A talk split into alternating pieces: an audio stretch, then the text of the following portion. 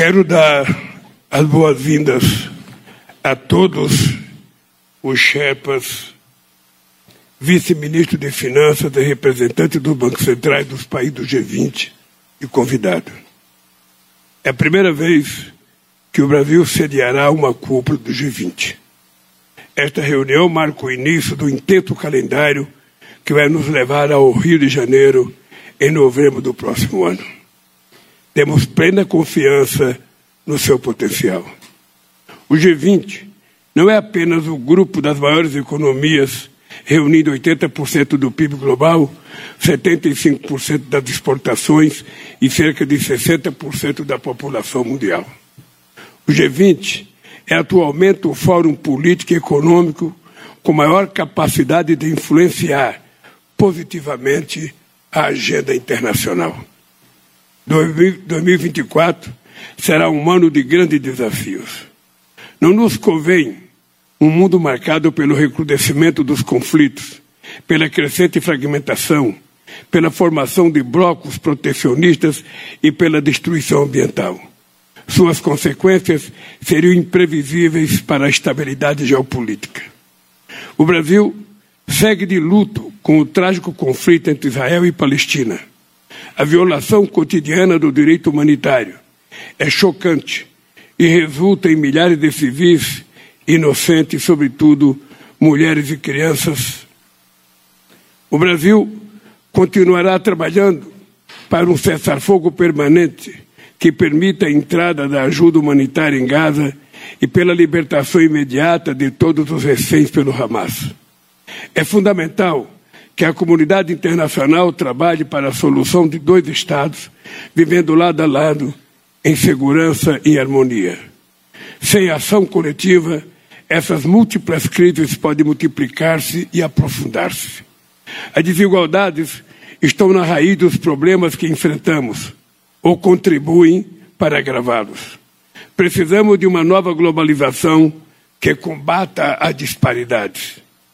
Este objetivo guiará toda a presidência brasileira, que será estruturada em três eixos.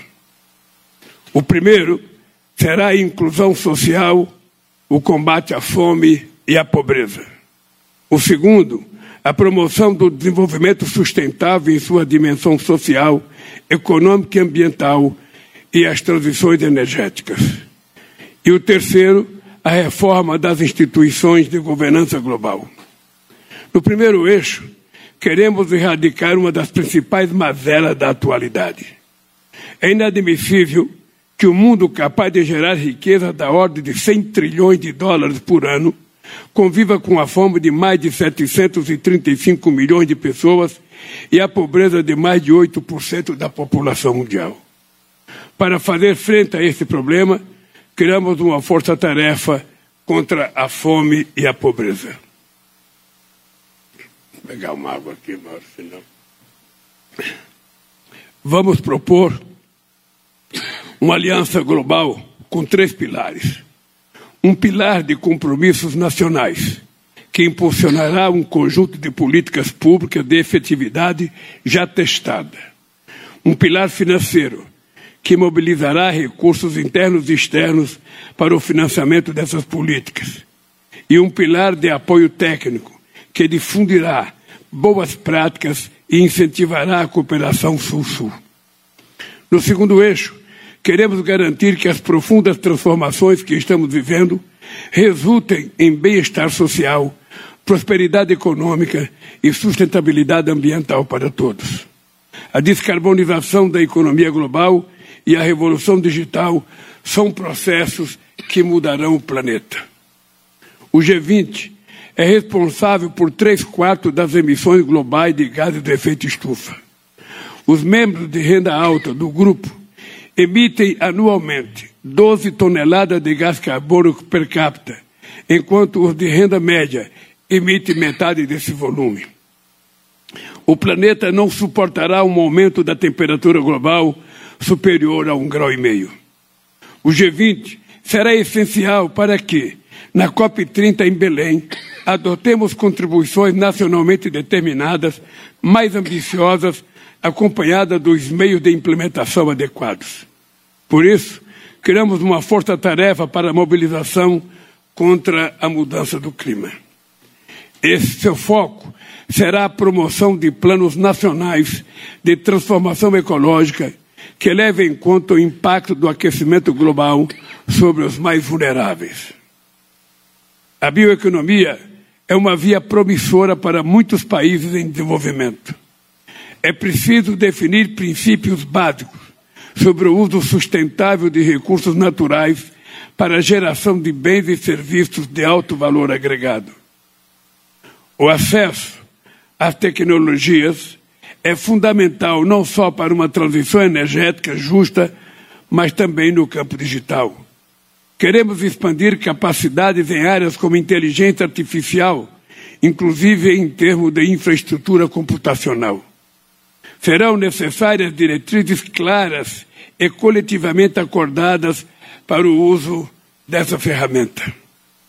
O mundo não pode repetir, no tratamento da inteligência artificial, a divisão entre países responsáveis e irresponsáveis, que uma vez marcou a discussão sobre o desarmamento e não proliferação. No terceiro eixo, queremos enfrentar com seriedade o debate sobre o anacronismo das instituições de governança global, que já não têm representatividade. Os cinco membros permanentes do Conselho de Segurança da ONU constituíam, em 1945, 10% dos membros da organização. Hoje, são somente 2,5%. Na sua fundação, as juntas do FMI e do Banco Mundial dispunham de 12 assentos para um total de 44 países. Hoje, as juntas têm cada uma 25 assentos, representando 190 países. Se mantida a proporção original, esses órgãos deveriam contar hoje com 52 cadeiras, o dobro do seu tamanho atual. Cerca de 70 países, muitos deles na África, estão insolventes ou próximo da insolvência. Quase metade da população mundial, 3,3 bilhões de pessoas, vivem em países que destinam mais recursos para o pagamento do serviço da dívida do que para a educação ou a saúde. Isso constitui uma fonte permanente de instabilidade política. Soluções efetivas pressupõem que os devedores, sejam eles de renda baixa ou média, possam se sentar à mesa para resguardar suas prioridades nacionais. Queremos encorajar instituições financeiras internacionais a cortarem sobretaxas, aumentar o volume de recursos concessionais e criar fórmulas para reduzir riscos. Precisamos de um regime mais equitativo de alocação de direitos especiais de saque. Hoje, os que mais precisam são os que menos recebem, o que agrava a desigualdade entre os países. É necessário aprimorar os mecanismos de financiamento climático. Os quatro maiores fundos ambientais possuem um saldo de mais de 10 bilhões de dólares, mas países em desenvolvimento não conseguem acessá-lo por empecilhos simplesmente burocráticos. Os bancos multilaterais de desenvolvimento devem ser maiores, melhores e mais eficazes, destinando mais recursos e de forma mais ágil para iniciativas que realmente façam a diferença. A tributação também é essencial para corrigir disparidades socioeconômicas entre países e dentro deles. Sistemas tributários justos baseiam-se na progressividade e na transparência. Incidem não apenas sobre a renda, mas também sobre a riqueza e coíbe a evasão fiscal dos super ricos. Podemos explorar juntos mecanismos de taxação internacional que ajuda a financiar o desenvolvimento sustentável. Senhoras e senhores, foram muitas declarações, notas e relatórios adotados nos últimos anos, mas nem sempre as decisões saem do papel. articulação entre as trilhas política e financeira que compõem o G20 será essencial para o funcionamento exitoso do grupo. Também será necessário escutar e acolher a visão da sociedade civil. Jovens, trabalhadores, empresários, povos indígenas, parlamentares, cientistas, acadêmicos e representantes de outros grupos vulneráveis. Queremos ouvir, em especial, as mulheres e dar continuidade à reflexão sobre o seu empoderamento econômico no âmbito do recém-criado grupo de trabalho dedicado ao tema. Quer que o caminho até a culpa do Rio de Janeiro seja de engajamento, compromisso e solidariedade rumo ao mundo justo e um planeta sustentável. Tenho certeza que o Brasil fará uma extraordinária cúpula. Muito obrigado.